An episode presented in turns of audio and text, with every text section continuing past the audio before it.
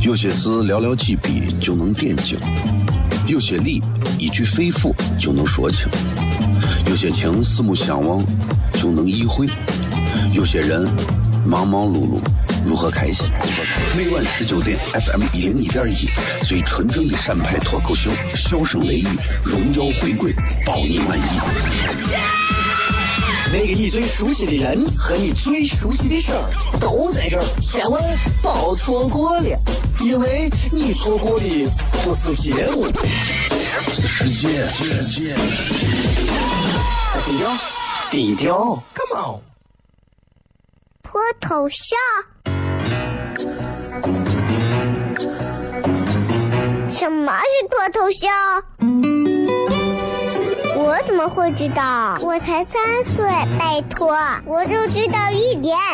你应该听，笑声雷雨，哈哈哈哈！因为这就是脱头秀。还有，因为他是我爸爸，哈哈哈哈！好笑吧？这就对啦。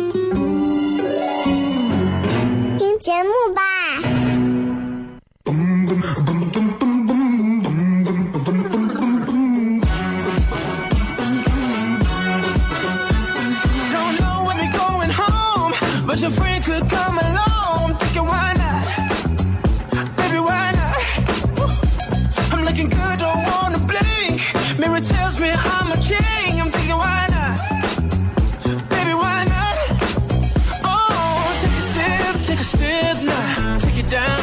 里是 FM 一零一点一陕西秦腔广播西安论坛。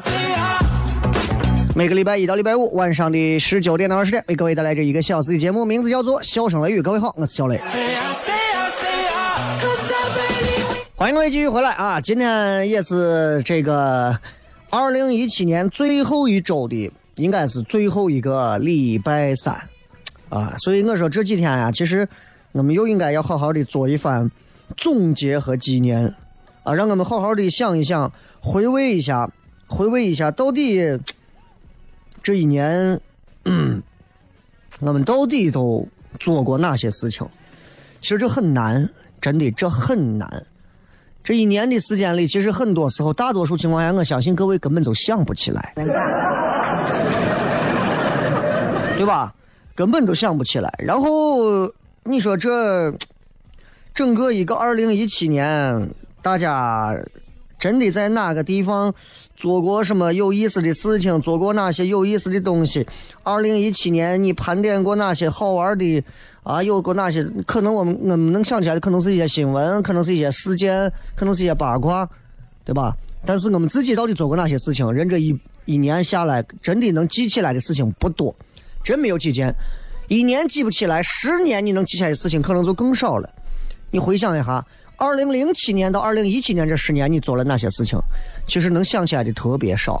我们只能通过自己现在的现状，去回过头来说：你看，我今年买了个车，我买了个房，我吃了顿饭，我怎么怎么样？很多的东西都会随着时间的消失忘掉，再也想不起来。其实你想一想，二零一七年有很多有意思的一些这个事情啊，包括有一些很流行的词汇。你比方说，保温杯，啊，中年油腻男，多放枸杞，对吧？然后这个中国有嘻哈经常说这句话叫大 call，啊，包括撸起袖子加油干，捶胸口小拳拳捶胸口，对吧？什么，戏精本精，啊，请开始你的表演。啊，金拱门，啊，对吧？什么扎心老铁、皮皮虾，我是秦始皇，你赶快打钱给我。白百合，啊，这个求锤得锤，呃，猥琐发育不要浪，啊。嗯，这个贫穷限制想象力，红黄蓝，啊，呃，雄安新区，战狼二，啊，吃鸡，啊，这些其实都算。所以你想一想，这一年发生了很多的事情，啊，然后每年都会有一些新的流行语诞生，每年都会有一些新的，包括你看最近说的佛系，其实很多人可能都没有到现在都没有听明白，到底啥叫个佛系？就其实我觉得，就是人们现在已经把娱乐的精神已经搞到宗教上了，你知道吧？但是这个佛系，我个人认为他并没有对宗教有任何的一些诋毁之意。所谓现在很多人说佛系员工、佛系领导、佛系的什么什么，其实它是一种形容词。佛系大概意思就是这个东西有也行，没有呢也行，我不争，我也不抢，我根本就不求输赢。佛系，你比如佛系员工，啥叫佛系员工？我不给公司添堵，我也不为公司赚钱。对吧？那佛系的追星，那啥意思呢？今天我看你不错，哎，我喜欢你一下；明天我看他不错，我也喜欢你一下。反正你人设随便崩塌，我也没有太喜欢你，对吧？那佛系的旅行是啥样呢？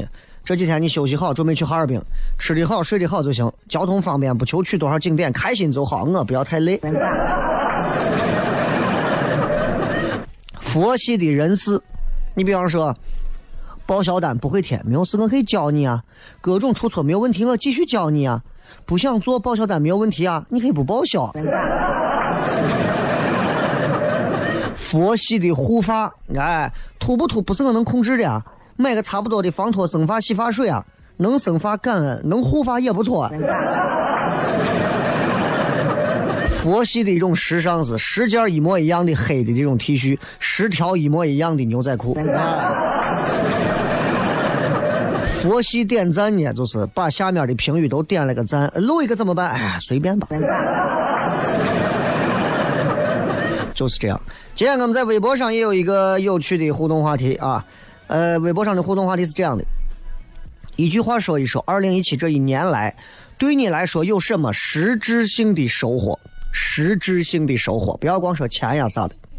还有哪些精神上啊、思想上都可以，好吧？接着广告回来之后，笑声雷雨。有些事寥寥几笔就能点睛，有些理一句肺腑就能说清，有些情四目相望就能意会，有些人忙忙碌碌如何开心？每晚十九点，FM 一零一点一，最纯正的陕派脱口秀，笑声雷雨，荣耀回归，保你满意。那个你最熟悉的人和你最熟悉的事儿都在这儿，千万别错过了，因为你错过的不是节目，是时间。低调，低调，Come on。脱头像？什么是脱头像？我怎么会知道？我才三岁，拜托，我就知道一点。你应该听，笑声雷雨，哈哈哈哈！因为这就是脱头秀。还有，因为他是我爸爸，哈哈哈哈！好笑吧？这就对啦。节目吧。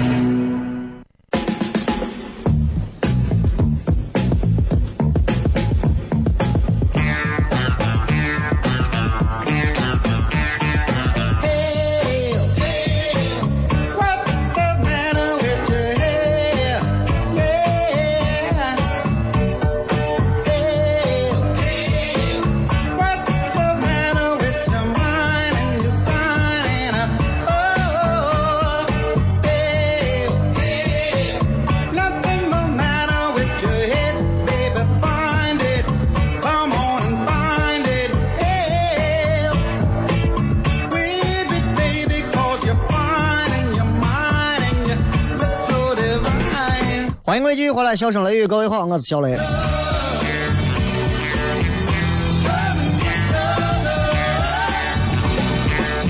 这个年底了，事儿都特别多啊，事儿特别多。然后刚才微博不是有一个专门的官方粉丝群嘛？然后我还在这看呢，我说这个有人给我发说雷哥，你到时候节目会来不？有一个叫华远地产的发了一个什么节目征集令，我想给这个地产的朋友说一声，不要乱用人的肖像啊！没，我咋不知道有这个事情？你也没有跟我说过，随便主持人小雷、小声雷雨喊你上节目这种事情，我觉得你这个。我我觉得我得让台里出面找律师，把你好好的问一下。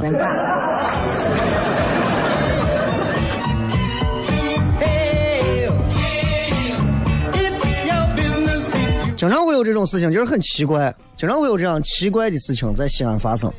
比方说，有人说小雷，我们想请你做一场脱口秀，可以啊，没问题。比方你给他报一百块，啊，当然这是比方啊。你给他报一百块，然后呢呀，有点贵了吧？哎呀，那行，那我们考虑一下。过一段时间呢，人家活动公司不找我了，说人家甲方已经找到了，说是说是你们给报的价更便宜，说找小雷只要七十块。我说你，那你去找那个报七十块的小雷给他演，很奇怪。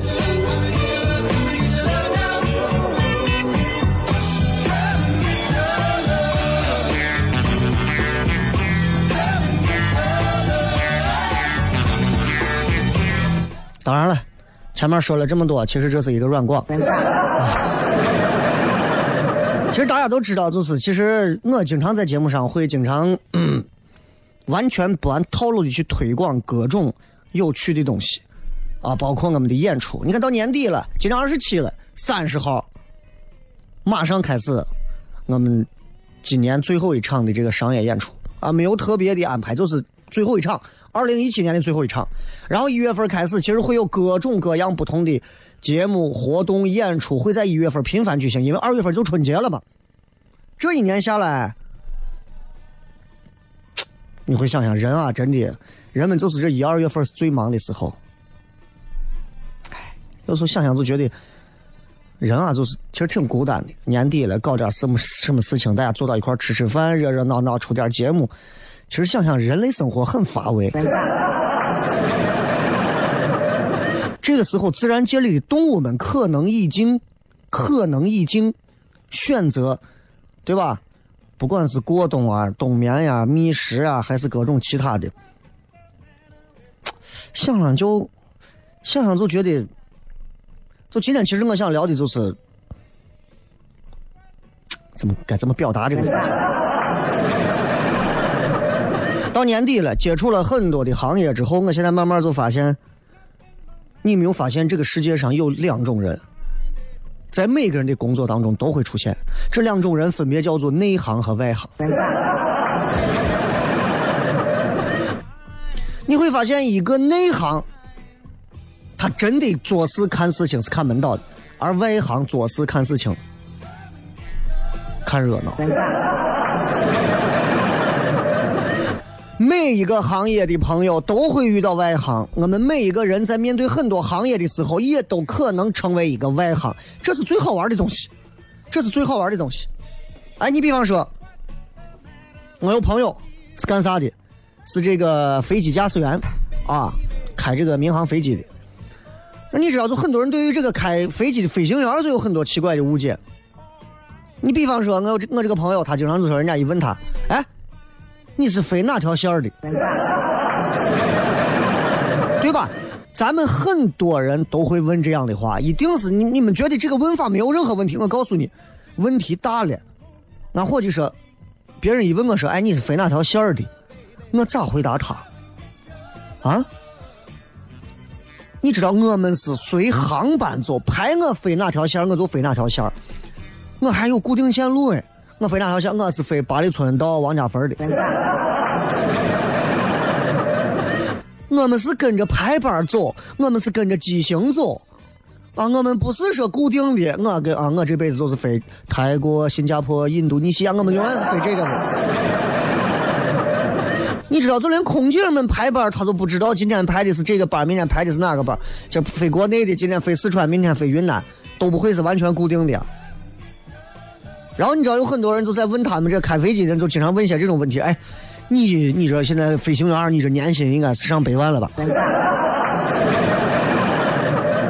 所以你有没有发现，外行对很多行业里的这种认知是有误会的？就像我在哎六七年前的时候，我当出租车司机问我：“呀，小雷，你台里主持人一个月得拿五千块钱吧？”我当时一个月应该是三千出一点头，三千出点头，啊，真的，真的，真的。我跟你说，我现在一个月上节目挣的钱，没有各位开车的朋友挣的多。就你们作为外行，没有做这个行业的，你们千万不要认为主持人这个行业，电台主持人、电视主持人挣的就是特别多。记住，记住，那这个事情在陕西不是这样的。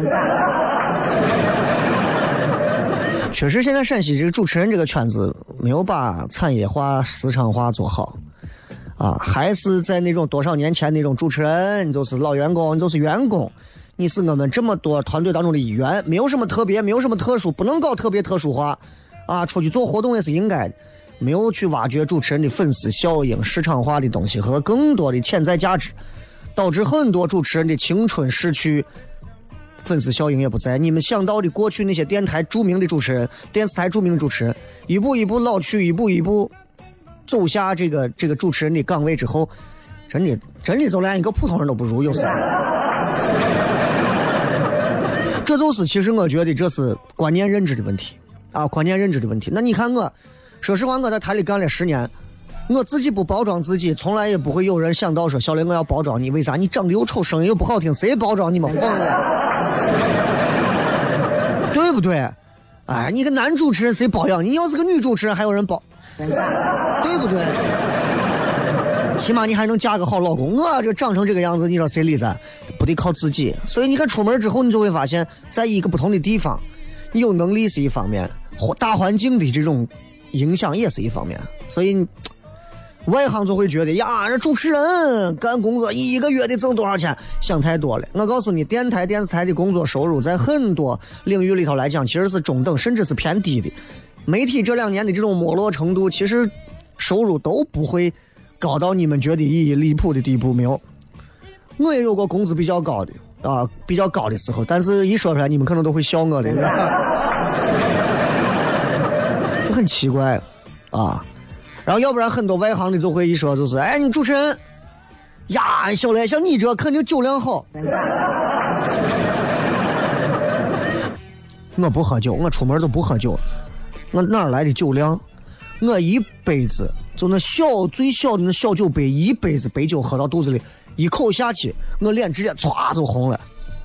真的，我要是那种喝上十杯八杯脸都不带红那种，我喝死你们，真的。有的人哎呀，那脸红能喝？谁告诉你脸红能喝？脸红有可能是湿疹。然后很多人也就动不动就是说，哎，你飞行员酒量好能喝，没有啥关系。这跟什么职业没有任何关系，这取决于人的个体。一个人，我见的我有的人喝酒，一口气把一桌子人撂倒，喝两斤，喝完两斤之后，能把别人一个一个分别送回家。也有那种就跟我一样，喝一杯脸红，两杯啤酒直接栽倒不省人事的，真的是分人的，你知道吧？这分人的不一样。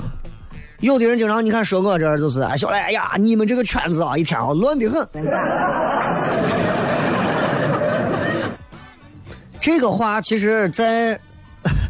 在我这从从事主持人这个岗位十来年的这个生涯当中，听了很多回。哎，你们这圈子乱的很。从我以前你们听我节目，七八年前听我单身我在讲，包括我谈恋爱我在讲啊，各种都是在你们这个圈子太乱了。很多人一听说找了个哪儿的，找了个电台的，咦，我圈子里头人都男的都是花花，女的一个个都。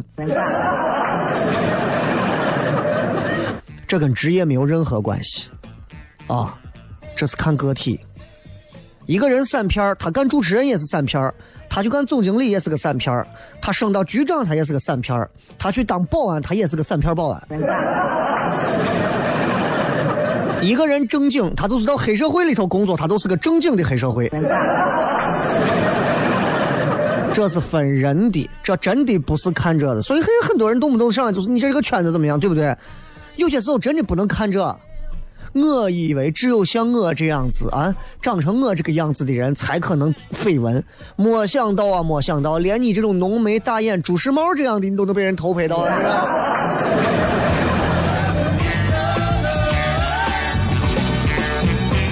对吧？所以很多人都觉得呀，你这肯定认识明星多吧？我跟你说，我认识个辣子明星，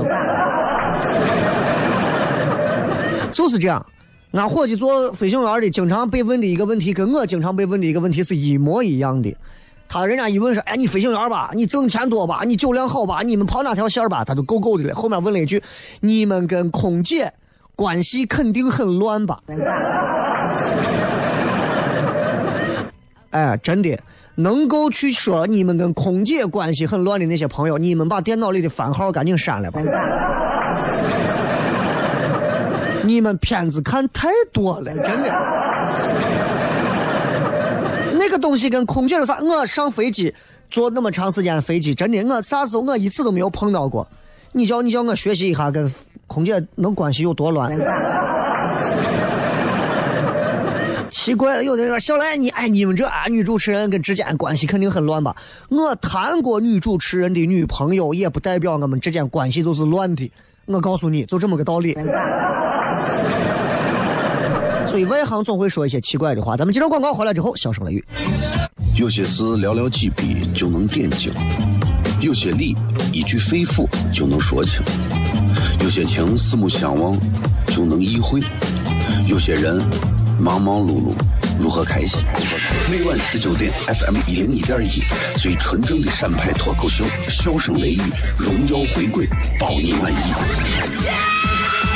那个你最熟悉的人和你最熟悉的事儿都在这儿，千万别错过了，因为你错过的不是节目，是世界。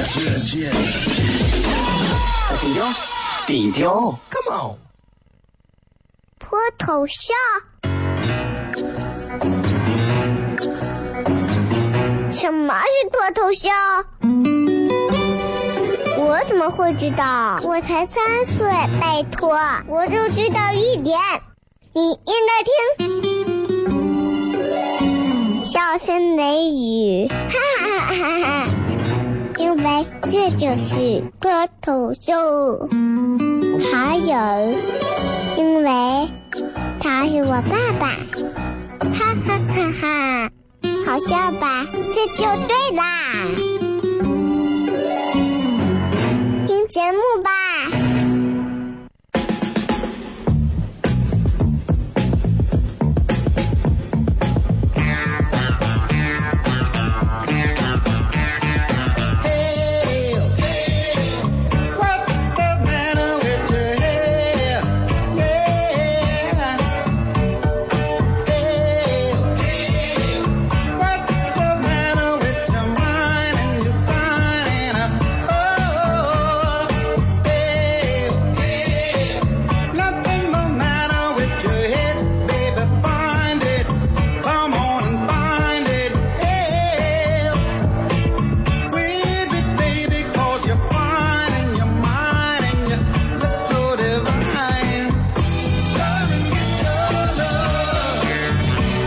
欢迎各位继续回来，笑声雷雨，各位好，我是小雷。今天跟各位朋友聊一聊，就是你知道，生活当中我们总会碰到一些不理解你行业的人，然后这些人就经常会讲很多好玩的事情，而这些事情其实跟你这个行业你现在所做的很多事情没有任何关系，没有任何关系。就刚才我朋友是飞行员，就遇到很多这种很外行的事情，啊，很多很外行的事情。然后，其实我这个行业其实也是。其实也是，啊，就是，哎，小雷，你这个，你这个行业如何如何如何，怎么怎么样？其实哪有啊，哪会啊，对吧？咱们其实回想一下，我们对很多行业都有误解，对吧？你比方说医生，哎，医生，哎，你们医生得是平时生病自己就给自己开药了。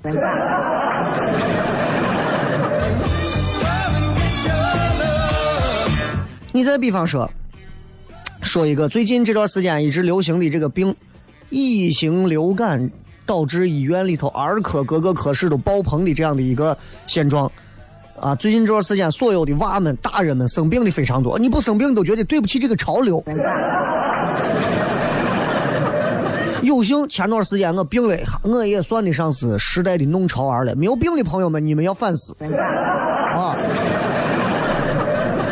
我有一段时间，前段时间我病，有一天晚上呀，起来时候我感觉全身发冷，你知道人自己感到冷哦，就是冷的受不了啊！我媳妇非得香的，我在旁边冻的不行。然后过一会儿，到了后半夜好了，开始全身冒汗，我就捂着捂着说发汗嘛，对吧？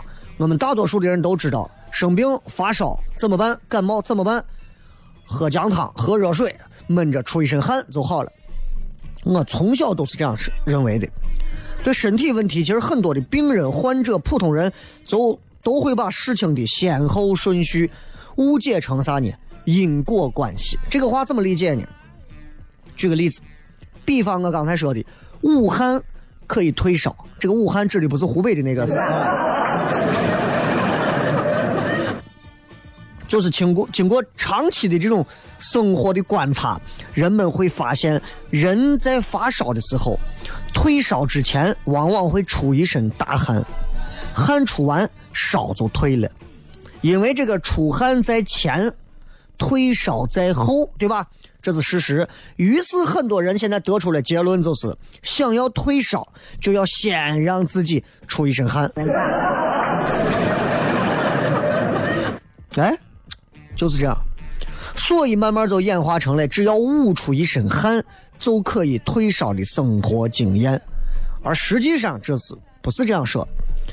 实际是这样，就是人呐在发烧的过程当中，他要经过打寒战啊，就跟我一样冷，然后是高烧高热，最后是退热三个阶段。因为你要知道你的免疫系统在奋战呀，你要获得最后的这个战争胜利，所以你要在高热期的时候自动的提升你的体温。等到你提升体温之后，你的这个免疫系统获得了初步胜利之后，会进入退热期。所以在这段时间里，你的身体产生的热会减少，散热会大幅的增加，你会像狗一样全身开始吐舌头。所以说，出汗是退热的结果，并不是退热的原因。所以你的体温在没有升高到一个就是一个定点之前。你再怎么样捂，我告诉你，汗根本是捂不出来的。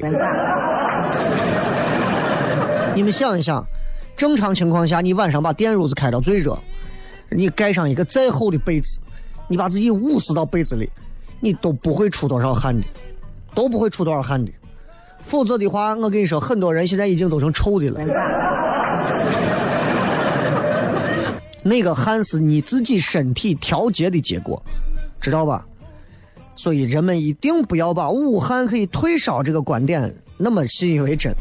其实这个观点就是把出汗退烧这个结果的这个先后关系误解成为出汗导致退烧的因果关系了，就出现这样的问题。所以你看，国内有很多这种婴幼儿啊，就是发烧的时候让父母就捂汗退烧，最后导致捂到最后捂的病重甚至是死亡的例子都有，很悲剧啊。再比方说，还有这种。理解其实也是很外行的，就是食物相克这样的一个说法啊，也是什么经过长期的这个生活经验发现，很多人发现吃完螃蟹之后再吃柿子容易出现中毒的情况，很多人吃了香蕉之后又喝牛奶会出现腹泻的情况，有的人吃了海鲜之后又吃了什么什么直接就死了，对吧？因为先吃了某一种食物啊。再加上某一种食物，最后出现了某某某种不同的症状，就会有了柿子和螃蟹一起吃会中毒，牛奶和香蕉一起吃会腹泻，海鲜和什么一起吃会死，会扑街，各种食物在肚子里头就就变成了食物相克理论，看起来毫无破绽，实际上呢？造成自己身体不适的，不是这两种食物相克。你看，从上个世纪三十年代到本世纪，中国多少的生物化学家、医院里面的院校到营养学会做了各种各样的对照，证实食物相克，食物的相克是不存在的。当然，你可以讲我是这话是外行在说啊。所谓的这个食物会相克带来不良反应，其实是其他的一些原因造成的。比方说，牛奶里头的这个乳糖并不耐受，包括这个柿子或者豆角，你的食用方式不当。比方说，海鲜和豆制品会有过敏，对吧？导致你的肠子有一些反应，包括食物没有洗干净。你比方说，牛奶洒到地上，对吧？你把牛奶洒到地上的牛奶舔干净，然后吃了一口馍，你拉肚子了。食物和馍相克，这个人是不是有病？你告诉我。仅仅因为两种食物一块在肚子里啊进去，然后出现不良症状，就误认为这两个东西是相克的，然后列出很长一个食物相克的名单，这个跟这个不让一起吃，那个跟那个不让一起吃，对吧？我真的，你这种发明这个食物相克理论的人，你的良心不会痛吗？跟谈恋爱一样，对吧？我比方说，我今天谈了一个在酒吧里头驻唱的。然后呢，我们两个人谈了之后，我们两个人在一起生活了几天，然后发现不适合，我们分开了。于是我今后就说了：“哎呀，我我做媒体的跟做酒吧的这两种人是绝对不能在一起的。”这个东西是不是太武断了，对吧？很奇怪，人体是一个非常复杂的系统，很多症状表现出来其实是很多原因共同作用的结果。你跟你媳妇离婚，绝对不是简简单单因为说我们俩两个人没有感情了。你想想，结婚十年以上的人，谁跟谁之间维系靠的是感情？真的就像那首歌说的：“共虾米我进去。”所以很容易因为简简单单一些先后发生的表象推导出的一些因果关系，导致人们就会有。就是被带到迷子地里，带到一些怪圈里头，所以这都是很多人宁愿相信那些迷信的、不靠谱的一些老旧经验、虚假广告，也不愿意相信看起来可能有悖常识，但是却正确的科学解释。什么什么滴眼睛有点疼，使劲地啊！毕竟咱在中学时代就学过，看问题要干啥？透过现象看本质。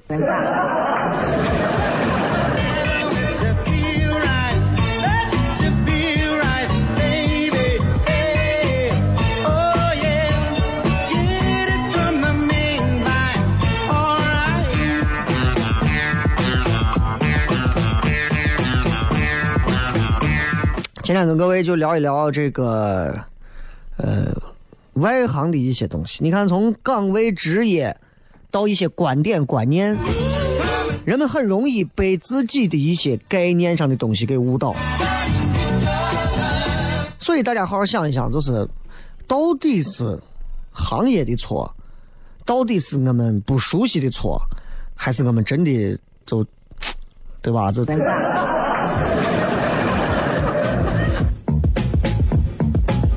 有很多外行性的东西，对吧？一说小雷，哎，你能能给他主持个婚礼？咱们接张广告，回来片。脱头像？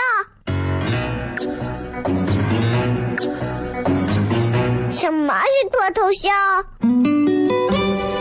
我怎么会知道？我才三岁，拜托，我就知道一点。你应该听，笑声雷雨，哈哈哈哈哈。因为这就是脱头秀，还有，因为他是我爸爸，哈哈哈哈，好笑吧？这就对啦，听节目吧。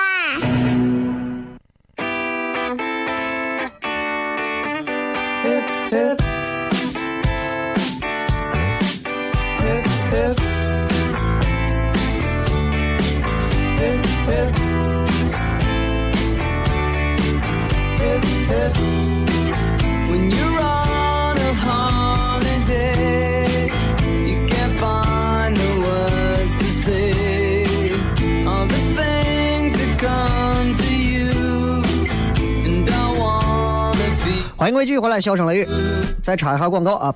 你的元旦三天，南二环居然之家跨年家居狂欢节承包了一千瓶金龙鱼调和油送新会员三千个金元宝，满额抽 iPhone X，满额最高减两千，连购满额二十万，豪气现金送三天。二环东南角。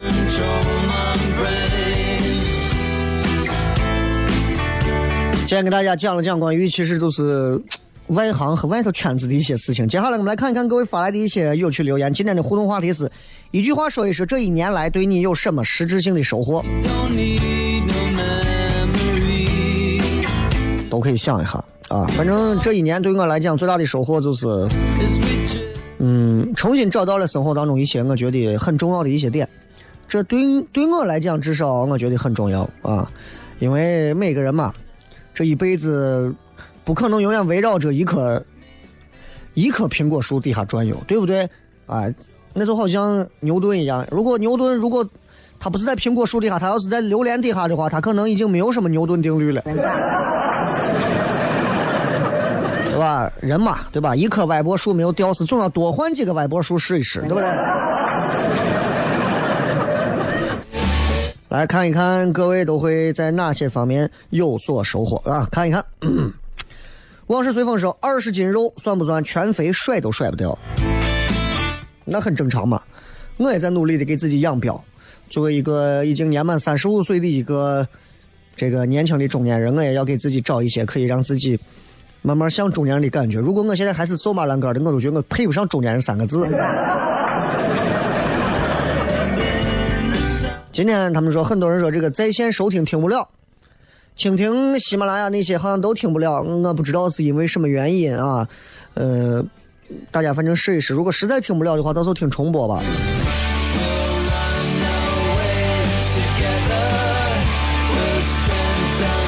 这个骑驴上高速说找了一个特别有西安本地口味的漂亮妹子。我想问一下，西安漂亮妹子，首先抛开啊，西安的漂亮妹子很多。本地口味的是是啥意思啊？就是正常女娃在电影院里头，你跟她搭讪，哎，亲爱的，我跟你讲，嘘，别说话，咱们一起听，对吧？正常女娃，对吧？你要是西安特色的一个漂亮妹子，再漂亮，一张嘴人家把人吓一跳。哎，宝贝儿，我跟你说个事，哎呀，过年攒钱去，我跟你说。哼，哎，真的尿都吓出来了。这个 fermenting 说多了两条皱纹啊，像我现在也开始有皱纹，但是我这个皱纹是那种一笑会有的皱纹，这这这没有办法做这个做这个工作。你要是没有这点笑的皱纹啊，但我媳妇说这不叫皱纹，真正的皱纹是那种你脸板的平平的都会有皱纹。齐云居士说：“雷哥，再北漂两年，攒了点钱，打算回家买房子。一看这势头，哎，再攒两年吧。再攒两年，你更跟不上了。抓紧想回西安买，就抓紧买。西安这一两年是最好的时机，过这两年跟外头就没有区别。”大头哥说：“我不想再继续给别人打工了，我想在自己在网上创业。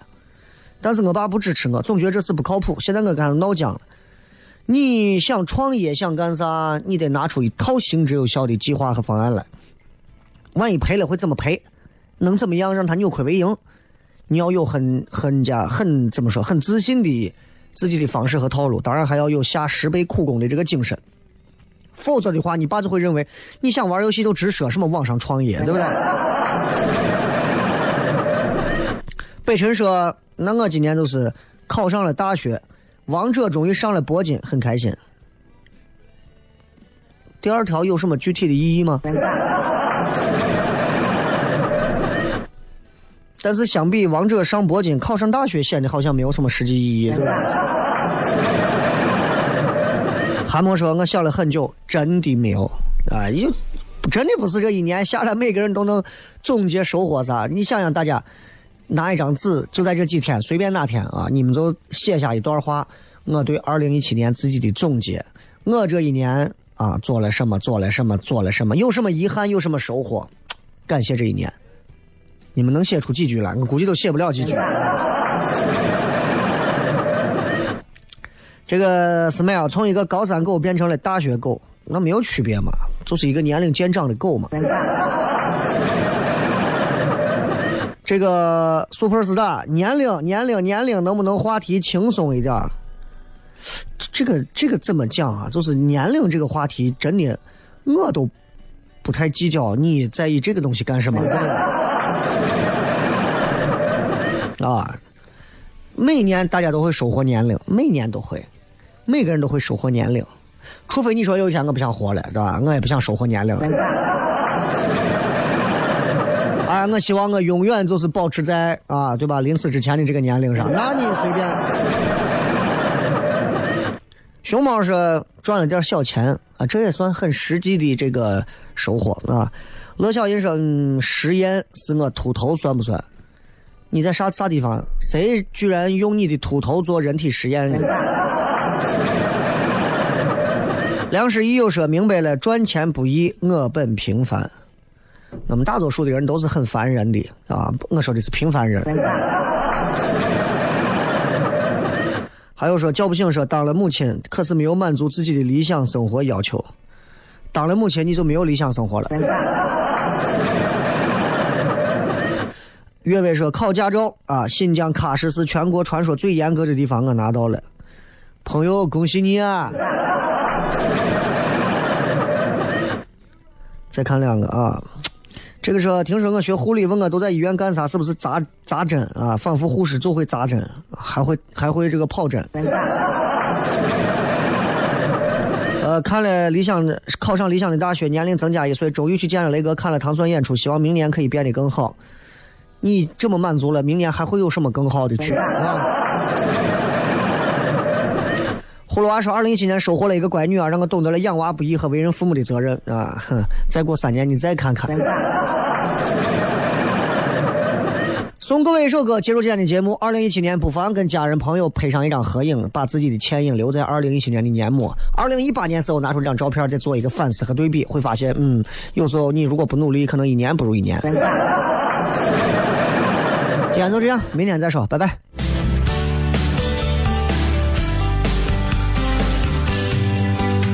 我盯着墙上那一张大照片。